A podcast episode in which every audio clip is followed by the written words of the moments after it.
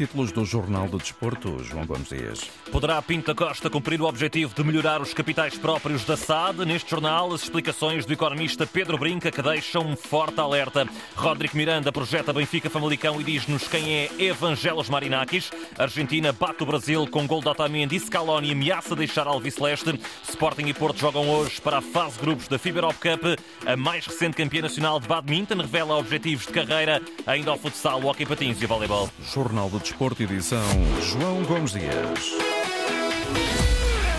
Sem confirmar que é candidato às eleições marcadas para abril, Pinto da Costa falou ontem à noite sobre vários temas da atualidade portista que já vamos recuperar mais à frente neste jornal. Para já, olhamos em particular para esta declaração em forma de promessa sobre a redução do valor de quase 200 milhões de euros negativos dos capitais próprios da SAD azul e branca. Em dezembro, os capitais próprios vão estar se não positivos, perto disso. Afirmação perentória de Pinto da Costa, mas será execuível? Foi essa a pergunta que fizemos ao economista Pedro Brinca, que nos explica que não é necessário vender os jogadores ao desbarato para concretizar este objetivo e que a solução pode passar, por exemplo, pela transferência de ativos da Porto Estádio para a SAD azul e branca. É uma situação delicada que causa preocupação, mas naturalmente dentro do universo empresarial constitui o, o, o, Futebol Clube do Porto, existem transferências de ativos que podem ser feitas de outras empresas do grupo que permitem assegurar a situação dos capitais próprios do, do Futebol Clube do Porto.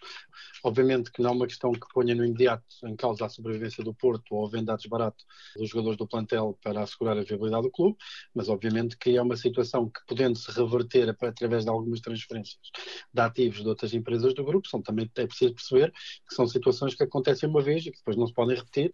Este é um caminho que pode ser perigoso para a SAD azul e branca, até porque passam a ser cada vez menos as opções em cima da mesa para equilibrarem as contas de uma sociedade que há muito vive com problemas estruturais. Se não for possível resolver a questão estrutural que faz com que o clube acumule as operações, acumulem prejuízos ano após ano, após ano, após ano, quer dizer, nós resolvemos isto agora com esta, com esta operação, mas quer dizer, daqui a um ano, daqui a dois, daqui a três, daqui a quatro, se a situação não for revertida, vamos estar outra vez na mesma situação e depois haverá certamente menos fatias para transferir.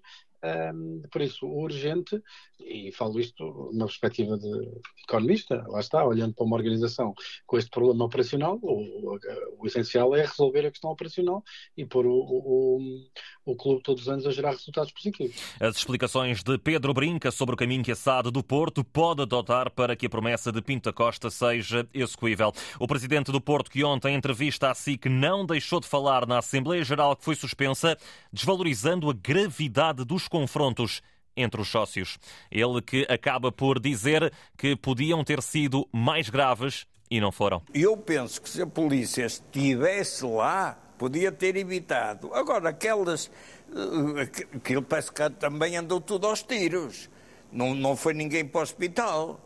Pinto da Costa a dizer que ninguém foi para o hospital e por isso não foi tão grave como muitos pintam, sobretudo porque também muitos gravaram e não deviam ter feito aquilo que aconteceu na Assembleia Geral? Não é ir transmiti-la, não é torná-la pública para que os nossos inimigos possam daquilo fazer uma bandeira nacional. Já sobre André Vilas Boas, confessa estar surpreendido com as palavras mais recentes do potencial candidato. Fico admirado. Agora, mágoa, já mágoa é quando nos morre alguém querido, isso é que, é que dá mágoa. Agora, fico surpreendido, fiquei. Finalmente deixou também em suspenso a renovação de Sérgio Conceição, porque diz o treinador não sabe quem vai liderar o clube a partir do mês de abril do próximo ano. Ora, dentro das quatro linhas, o Porto continua a preparar o jogo de sexta-feira, 8h45 da noite, em casa com o Montalegre, a contar para os 16 avos de final da Taça de Portugal. Para essa partida, destaque para as ausências no corredor esquerdo do Wendel e Zaidu, sendo que João Mário é, à partida, o único lateral disponível para o encontro. No sábado é a vez do Benfica. Os encarnados recebem o Famalicão no Estádio da Luz, também às 8h45 da noite. Casper Tengsted deve assumir o lugar de ponta de lança, ao passo que Morato é esperado novamente do lado esquerdo da defesa. Numa equipa que aguarda ainda com expectativa os regressos de Cockchu e Alex Ba. Na projeção desta partida, a Antena 1 esteve à conversa com Roderick Miranda. O antigo central dos dois emblemas começa por destacar alguma inconsistência que a equipa de Roger Schmidt tem apresentado na presente temporada? Tem se calhar o plantel mais forte, mas por isto ou por aquilo as coisas não estão se calhar tão aliadas como tiveram ano passado, mas com certeza é uma equipa que qualquer adversário em Portugal tem medo de jogar contra, não só pela qualidade dos jogadores que tem, mas pela qualidade do coletivo acima de tudo. Um coletivo bastante forte, apesar da Liga dos Campeões não estar a correr da melhor maneira, mas é sempre uma equipa a ter em conta e uma força em Portugal a ter em conta, que especialmente jogando na luz não é fácil com os adeptos. Já sobre o Famalicão, sétimo da tabela classificativa, Rodrigo destaca o bom trabalho que tem sido feito na turma Minhota. Tem sido uma surpresa positiva porque nos últimos dois, três anos apesar de no final do campeonato conseguir sempre agilizar as coisas e conseguir levar numa posição, mas os princípios são sempre um bocado mais tramados e têm sido tramados e é bom que finalmente tenha tido um início mais positivo e que consiga estabilizar-se ali na tabela. Também com o Mr. João Pedro Sousa, também o conheço bem, também o trabalho que na altura fez quando eu estive lá e agora o trabalho que está a fazer. Para mim não é um espanto gigante, porque eu sei a qualidade que tem, mas é bom saber que os jogadores estão a ir contra as suas ideias e que está a correr bem para começar o início da temporada de Famalicão. Rodrigo Miranda, que terá alguma dificuldade em ver este jogo entre Benfica e Famalicão, desde logo pelo fuso horário. Ele está a jogar no Melbourne Victory da Austrália. Um emblema que começou bem a presente época. Tem corrido bem, tem sido um bocado o contrário do que aconteceu na época passada, que foi uma época que não correu tão bem. Para já ainda estamos muito ao início, mas uh, os indicadores iniciais são bastante positivos. Ainda há muito campeonato, é um campeonato bastante competitivo, por isso na próxima jornada tudo pode, pode dar a volta. Uh, os que estão em baixo podem ganhar, os que estão em cima podem perder, por isso há que manter jogo a jogo o pensamento as palavras de Rodrigo Miranda nesta entrevista concedida ao jornalista José Pedro Pinto. Como percebemos, ele agora está nos Antípodas, na Austrália, mas na carreira internacional representou, por exemplo, o Olympiacos da Grécia. Foi aí que conheceu Evangelos Marinakis, o empresário grego que vai ficar com uma posição maioritária no Rio Ave e que quis fazer o mesmo com o Portimonense.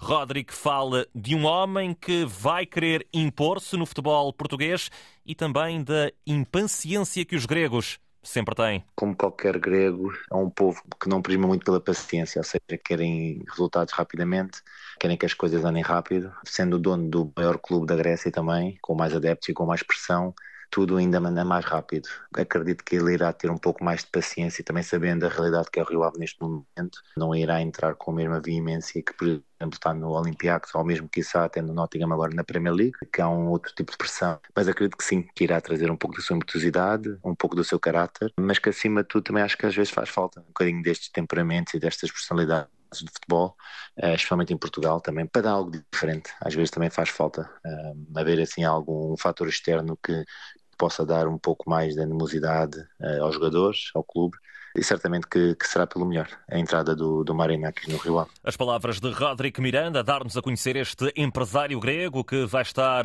em força no futebol português, a projetar também o duelo entre Benfica e Famalicão, marcado para sábado. Quanto ao Sporting, nesta Taça de Portugal, 16 aves de final, só joga no domingo, 5 da tarde, em Alvalade. Recordo que os Leões recebem o Domiense, formação do Conselho de Braga e que faz parte do quarto escalão do futebol português. Sporting que só a partir de amanhã deverá ter todos os jogadores internacionais à disposição do técnico Ruben Amorim. Lá por fora, a Argentina venceu o Brasil por 1-0 com golo de Otamendi em pleno Maracanã e lidera a fase de apuramento para o Mundial 2026. Mas o clássico fica também marcado pelas declarações pós-jogo de Scaloni. O selecionador argentino, campeão do mundo e campeão da América, ia fazer um belo trabalho nesta fase de qualificação, não sabe se vai continuar à frente da Alviceleste. Necessito pensar muito tenho de pensar muito naquilo que vou fazer. Não é um adeus, mas tenho de pensar porque a fasquia está muito alta. Está complicado continuar, está complicado vencer. E esta seleção precisa de um treinador que tenha todas as energias possíveis e que esteja bem e que esteja bem. A reação totalmente inesperada de Scaloni após o triunfo da Argentina sobre o Brasil. Recordo, Otamendi marcou o golo da vitória, quanto a Di Maria foi lançado nos últimos 15 minutos. Uma situação que chega a incomodar o próprio selecionador. E lo de Ángel a mim me duele não fazê-lo jogar, já lo sabem. Sobre o Ángel, a mim dói-me não o colocar a jogar, vocês sabem, mas primeiro está a equipa e a forma como se prepara o jogo. Eu adoro o Ángel e ele acaba por jogar 10 minutos, 20, 30, 60 ou todo o encontro. Mas são decisões e, felizmente, é um predestinado. Voltou, ganhou e fiquei contente por isso. E jogou no Maracanã outra vez, ganhamos e, bueno, me pongo contento. Ora, do lado do Brasil, PP não foi a jogo, naquela que foi a terceira derrota consecutiva do Screte de Fernando Diniz. O técnico continua a pedir tempo para que os resultados possam aparecer. Eu acho que é um caminho quando você controla é, o treinamento, as coisas que você pretende fazer no jogo, mas o, o, o, o às vezes o, o, resultado escapa. Agora você fala assim, como é que a gente vai fazer para ganhar? Deixar de evoluir, deixar de construir, deixar de, de acreditar no que a gente tem, nos meninos que jogaram hoje, um monte de jogadores acima de que nasceram nos anos 2000 isso é o futuro que a gente tem. Brasil afundado no sexto lugar, que ainda assim dá a qualificação direta para o Mundial 2026, quanto a Argentina lidera esta corrida sul-americana. Ainda no futebol internacional, surpresa no Mundial de Sub-17, a eliminação da Inglaterra aos pés do Uzbequistão, em jogo dos oitavos de final. O emblema Uzbek venceu por 2-1 e espera agora por adversário, que vai sair do duelo entre a França e o Senegal, para já 41 minutos da primeira parte, 0-0 entre franceses e senegaleses. Para mais tarde, agendado o jogo entre Benfica e Rosengard, a contar para a segunda jornada da fase de grupos da Liga dos Campeões Femininos. Filipe Patão, técnica das encarnadas, deixa elogios à formação que vem da Suécia. Uma equipa que, que quando consegue algum espaço, uh, consegue ferir o adversário, portanto, mais uma vez vamos ter que estar no nosso melhor para, para conseguir um, um, um, bom resultado, mas acima de tudo para continuarmos a mostrar que o Benfica está a evoluir nesta competição. Benfica Rosengard a partir das 8 da noite no Seixal. No basquetebol, Porto e Sporting fecham hoje a fase de grupos da FIBA Europe Cup. Dragões já qualificados, mas ainda vão à procura de um triunfo frente ao Manisa na Turquia, onde o clima já sabe, é bastante hostil. Foi isso mesmo que deu conta o técnico Fernando Sá. Da nossa parte, a determinação vai ser total. Uh, sabemos que jogar na Turquia é sempre difícil, vai ser um jogo determinante para eles também. Uh, estão exatamente nas mesmas circunstâncias que nós, mas jogam em casa com o pavilhão cheio, que já sabemos como é que são os adeptos turcos, com o barulho que se vai fazer presenciar e e sentir dentro do campo vai fazer com que vai nos obrigar a estar muito mais concentrados, muito mais determinados e estarmos alheios a essas coisas que não são diretamente do jogo. Maniza Porto, marcado para as quatro da tarde. Depois, às sete e meia, arranca no João Rocha o Sporting Belcan. Leões ainda sonham com o apuramento nesta prova. Vão defrontar uma formação da Bulgária que já está apurada, mas o base Diogo Ventura não espera qualquer tipo de facilidades. Se fosse no nosso caso, nós já estivéssemos em primeiro lugar e tivéssemos um jogo para fazer, íamos entrar com certeza para, para o vencer. E portanto acredito que, que, que a equipa do Balcão vem, vem aqui ao João Rocha para vencer, para fazer o pleno de, de, vitórias no grupo. E nós vamos estar aqui para contrariar e estamos extremamente uh, confiantes de que o vamos fazer, que vamos conseguir a vitória e esperemos que seja suficiente para, para passar à próxima fase. Sporting e Porto jogam hoje para a FIBA Europe Cup de basquetebol. Já voltamos ao alinhamento normal deste jornal para falarmos de outras modalidades. Para já, uma notícia de última hora: André Vilas Boas emitiu um comunicado no qual reage aos atos de violência e vandalismo que se registaram na última madrugada junto à casa onde reside no Porto. Estou agora a citar. Hoje, por volta da meia-noite e quarenta, a minha residência foi alvo de atos de violência e vandalismo. Foram lançados petardos que me alertaram a mim e também a um colaborador meu também a alguns vizinhos. A PSP foi chamada ao local e a devida participação da ocorrência efetuada. Mais tarde, pelas quatro e meia da manhã, no mesmo local, o meu colaborador foi violentamente agredido por desconhecidos e viu-lhe serem furtados alguns bens, incluindo a sua viatura. Tendo recebido assistência médica no local, encontra-se ainda a ser observado numa unidade hospitalar e a receber os cuidados médicos necessários para tratar os ferimentos. A PSP foi chamada ao local. Estiveram presentes também a Direção de Investigação Criminal para tomar conta da ocorrência. Estas as palavras, o comunicado de André Vilas Boas, eh, que eh, foi divulgado há instantes. Voltamos ao alinhamento do nosso jornal para falar agora de badminton, porque Madalena Fortunato sagrou-se campeã nacional de singulares senhoras. A jovem atleta das Caldas da Rainha venceu Sónia Gonçalves na final em apenas dois setes para atingir um dos grandes objetivos da carreira. Depois do ano passado ter estado uh, perto, mas ter acabado por, por ficar em segundo, acho que foi, foi desde esse momento do ano passado que eu pensei que, que tinha que fazer mais e que, que, tinha que fazer algo para mudar e para que este ano fosse para o meu lado e felizmente consegui e, fico, estou ainda mesmo muito, muito, muito contente porque acho que é um culminar de anos e anos de trabalho para, com o foco neste título e pronto, e finalmente consegui o que mais ambicionava. Consumado o título nacional, surge no horizonte a vontade e o desejo de vencer lá fora, numa carreira estruturada e pensada passo a passo, por isso, Jogos Olímpicos, possivelmente só 2028. Tem sido mesmo difícil conciliar testes com campeonatos nacionais, ainda no dia a seguir ao campeonato nacional tive um teste, o que não é propriamente o mais desejável, mas vou... tenho sorte que tenho um grande apoio também dos meus colegas que me vão ajudando ao máximo e também da minha família que, que me apoia muito, porque só assim é que é possível tentar sequer conciliar uh, os dois mundos. Para já é continuar com os pés bem assentos no chão e continuar a, a fazer competições internacionais, porque o nível é, é mesmo diferente e nós ganhamos muito com, com jogar lá fora e já tenho, eh, no final deste ano, já tenho marcado com, com a seleção o Campeonato da Europa de Equipas de Senhoras, que também é uma excelente competição. Para o ano já terei mais competições internacionais e, e ir com calma, porque acho que só, só assim é que, que posso tentar conseguir os Jogos de 2028, uh, ganhar algum ritmo, a perceber bem como é que os torneios funcionam lá fora. Madalena Fortunato, a mais recente campeã nacional de badminton, em entrevista à Antena 1. Decorreu ontem à noite no convento de São Francisco, em Coimbra, mais uma gala do desporto universitário, uma cerimónia na qual foram atribuídos vários prémios e distinções e que foi acompanhada de perto pelo jornalista Joaquim Reis. Sejam bem-vindos à 14ª Gala do desporto universitário. Com o Coimbrão Fado dos Estudantes se iniciou a Gala do Desporto Universitário. Homenagear e distinguir os atletas universitários, os medalhados dos Campeonatos Europeus deste ano, com destaque especial para a comitiva portuguesa, os Jogos Mundiais de 2021 na China, segundo Ricardo Nora, presidente da Federação Académica do Desporto Universitário, aquela que registrou maior sucesso. Foi um sucesso, com uma participação excelente por parte dos nossos atletas nas diferentes modalidades em que, em que participamos.